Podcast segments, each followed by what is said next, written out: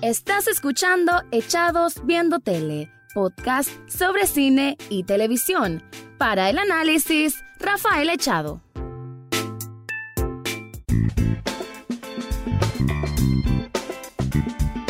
Bienvenido o bienvenida a un nuevo episodio de Echados Viendo Tele, el programa en que siempre van a escuchar análisis, comentarios, opinión del mundo de las series y algunas veces de películas. Me quedo ahora con el primer tema y voy a hablar de una serie que llegó a su tercera temporada en este 2020 y que recientemente a través de la plataforma Netflix fue que se subió. Estoy hablando de The Sinner, una serie que comenzó allá en el 2017 que incluso en ese tiempo se pensaba que iba a ser una miniserie, de hecho así se vendió como una miniserie e incluso fue nominada, no recuerdo ahorita si fue Globo de Oro o a los Emmy, pero estuvo en esa categoría como miniserie. En ese tiempo pues estaba protagonizada por Jessica Biel y Bill Pullman, Bill Pullman siendo este detective misterioso que es el que iba a resolver un caso de asesinato. La serie ha girado en que cada temporada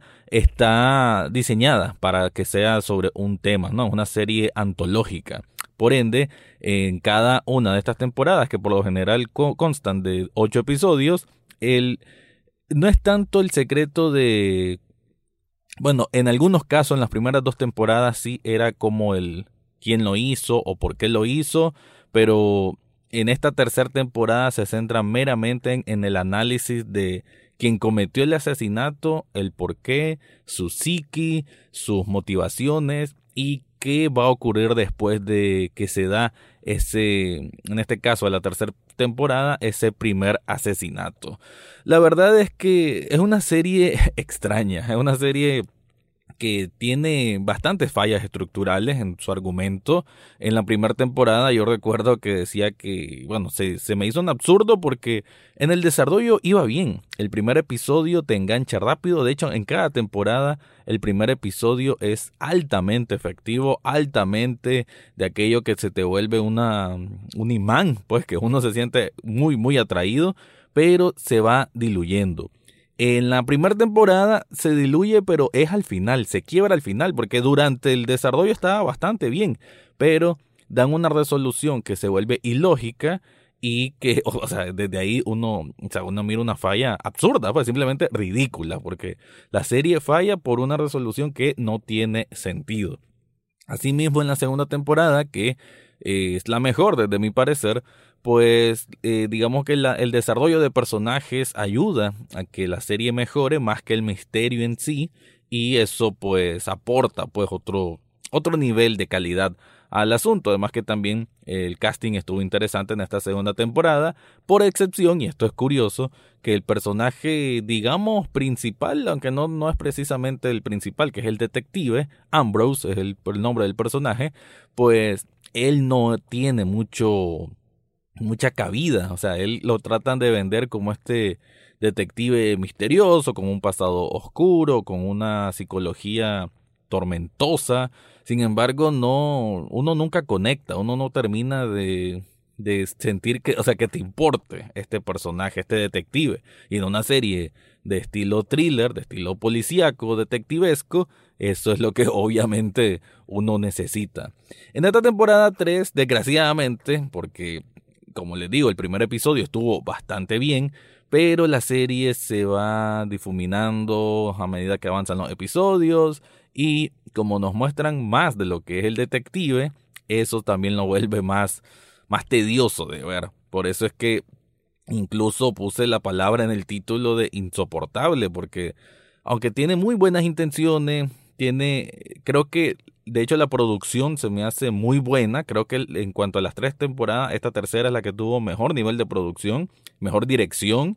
Eh, incluso hay, hay, momentos en que siento que el estilo de, de, filmar es un poquito basado a lo que hace Sam Ismail en Mr. Robot o lo que hizo en Homecoming por el tipo de tomas que se ven ahí. Pero igual, cada secuencia, cada escena que hay, eh, me gusta cómo están bien planificados cada, cada una de las tomas, cada una de, de, cómo se mueven los personajes incluso. Creo que se nota pues que hay bastante planificación de por medio. Se mira bien, bien detallista, incluso en algunos momentos hasta se ve artístico.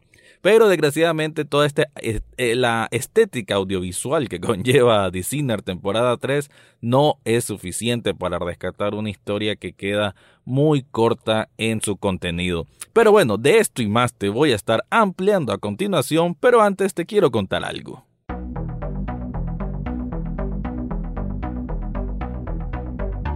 En Subli Shop Nicaragua podés hacerte camisetas, tazas, vasos y lo que se te ocurra de forma personalizada. Si querés o te gusta mucho una banda de rock y querés andar una camiseta, una taza, o te gusta mucho una película, una serie, pues con Subli Shop Nicaragua tenés que trabajar para que mires la calidad de cada una de sus obras. En las notas de este podcast te dejo el enlace para que contactes con ellos y descubras todo lo que ofrecen ahí.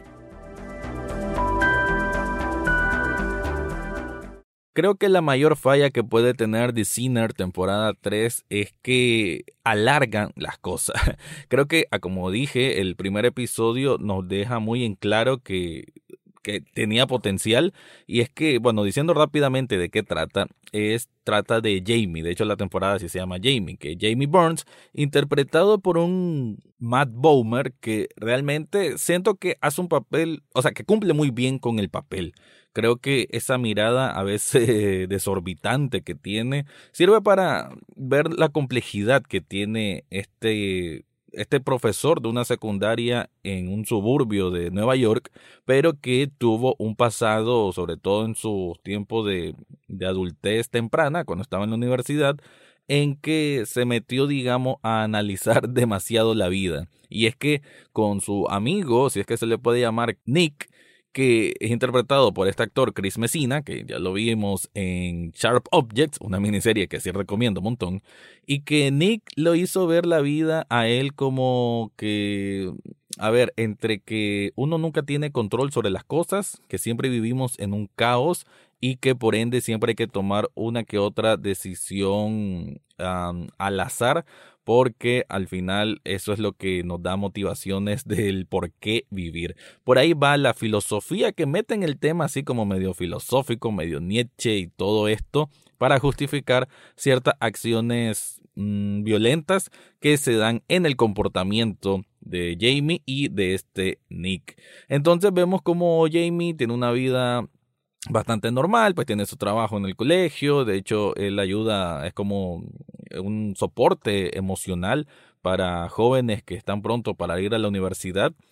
Y él tiene también su esposa con quien va a tener un hijo que está a unas semanas de nacer y todo parece perfecto. Pero una noche aparece así de la nada este Nick, que era este compañero de la universidad y que no miraba desde hace como 20 años o algo así, y se aparece de la nada, tienen una cena un poco incómoda en que se nota que Jamie quiere que este Nick se vaya, pero no sabe cómo hacerlo bien, y se ve como hay un control, por así decir, por parte de Nick sobre Jamie. Luego salen, pues salen de la casa y ocurre un accidente de tránsito que es trágico y desde entonces cambia la vida de Jamie. Esa es la premisa, eso es lo que ocurre en el primer episodio y desde entonces surge una investigación que es donde está el detective Ambrose y va atrás la pista de lo que ocurrió, un accidente de tránsito que parece tuvo una segunda intención, pues precisamente no fue un accidente, sino que una especie de homicidio, y ahí comienza a desarrollarse esta historia de The Sinner temporada 3, que como dije, la verdad es que mantuvo un buen nivel de suspenso en los primeros episodios, se notó pues que había una buena mano conduciendo los hilos de esta historia. Los personajes que iban saliendo era de a poco y de a poco íbamos como desilvanando un poco de qué, de qué trata, pues qué es lo que, qué es lo que buscan, qué es lo que aspiran, o cómo más bien ellos forman parte de esta gran ecuación de lo que es el misterio que en teoría se está por resolver. Y iba bien, pues digamos que iba bien. Sin embargo, la serie empieza a divagar de una manera que se vuelve incómodo. porque se nota cómo hacen letargos o fíjate eh, eh, la verdad es que ni siquiera siento que es como relleno simplemente que son letargos porque quieren darle como un aspecto más épico a algo que no lo es y, y en eso es que realmente se equivoca mucho esta serie en querer dar espacios de cierta reflexión o espacios de melancolía mezclada con drama pero pero también desde el punto de vista oscuro, ¿no? De la psicología oscura de una persona, del no conocerse a sí mismo, no conocer más bien cuáles son sus capacidades hacia el mal, por así decir, como el que dentro de cada uno de nosotros existe una persona cruel, pero simplemente uno por los eh, lo establecido socialmente y moralmente uno no se atreve a hacerlo. Entonces todo, todo ese tema como que lo van metiendo de a poco, pero no lo saben desarrollar bien. Además, existe un vínculo emocional y no sé, de, dos almas muy parecidas, digamos, entre Ambrose y Jamie, que viene siendo esta dualidad, ¿no? Esta relación entre el detective y, y el asesino. Entonces tratan de hacer esta dinámica entre ambos que tampoco termina de funcionar porque no saben, y ni siquiera es por tiempo, porque de tiempo tienen, eh, suficiente tiempo da la serie para que los veamos a los dos juntos interactuar, sin embargo nunca queda muy...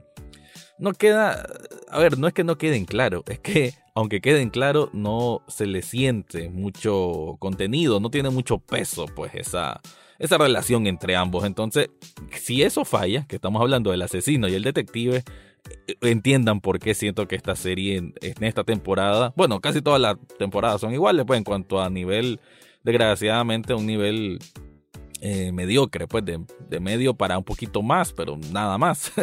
y esta temporada 3 creo que en cuanto a, bueno, en, expectativa sentía que iba a ser mejor, pero en el resultado final creo que es la peor de las tres temporadas. Creo que Jamie lo alargaron demasiado que se le perdonó demasiado. Esa es una parte que se vuelve ridículo también en cuanto a que la investigación policial todo hace apuntar que él ha cometido ciertos asesinatos, pero no, no hacen demasiado esfuerzo como por atraparlo. Por más de que se justifique una, que otra cosa por ahí, pero hay momentos en que se vuelve un poquito absurdo el que, ¿por qué no lo detenés ahí? Si, si sentís que es un sospechoso, ¿por qué no lo detenés? O cómo es el involucramiento eh, en este caso adrede, de Ambrose con él en puntos en que hace forma parte del juego, literal del juego, porque en todo esto que estuve hablando de la filosofía, Nietzsche y todo lo demás, y el, mundo random y el caos que gobierna el mundo, y ese tipo de, pensamiento, ¿verdad? Eh, existe un juego que es al azar, que lo hacía Jamie con Nick y que ahora Jamie lo hace con Ambrose. Sin embargo, Ambrose, pues de manera qué sé yo, muy permisiva, accede a, en algunos momentos de ser parte de ese juego, por más que él diga, no, no voy a participar y que se resista, pero él ahí está, pues, participando. Entonces, hay un momento también que se siente cansino el ver cómo nuevamente se somete, por así decir, al capricho de, de Jamie, del quien representa al asesino, y eso también es como medio absurdo, pues como que un momento ya decir, bueno, ya pues, ¿en qué, ¿en qué van a terminar? ¿Ya cuándo lo va a atrapar? y sí, la serie desgraciadamente no ofrece mucho más que eso. Hay otros personajes que, mujeres en este caso, que no aportan mucho. De hecho, la temporada, a diferencia de las otras que eran más centrado en en mujeres, en complejidades del aspecto de la mujer. Eh, ya en, el primer, en la primera temporada, pues una mujer frágil y traumada. En el segundo caso, una mujer un poco poderosa y que lideraba una especie de secta, una, especie de comuna. Pero aquí vemos a personajes mujeres sin mayor relevancia. Creo que también eso le, le baja un poco calidad porque pudieron haber hecho mejor con los personajes mujeres que habían, pero no, no se le saca suficientemente el provecho para dar un mejor balance a un argumento que se va cayendo de a poco, de a poco y que a mitad del camino, sinceramente, si les da por abandonar la serie, no se pierden de nada. Con eso concluyo mi análisis de la temporada 3 de The Sinner. Eso fue todo por hoy en Echados Viendo Tele. Recordad seguirnos en Facebook, Twitter e Instagram. Además, podés estar al tanto de cada episodio en Spotify, iTunes, Google Podcast o hasta en YouTube. Gracias por escuchar y será hasta la próxima semana.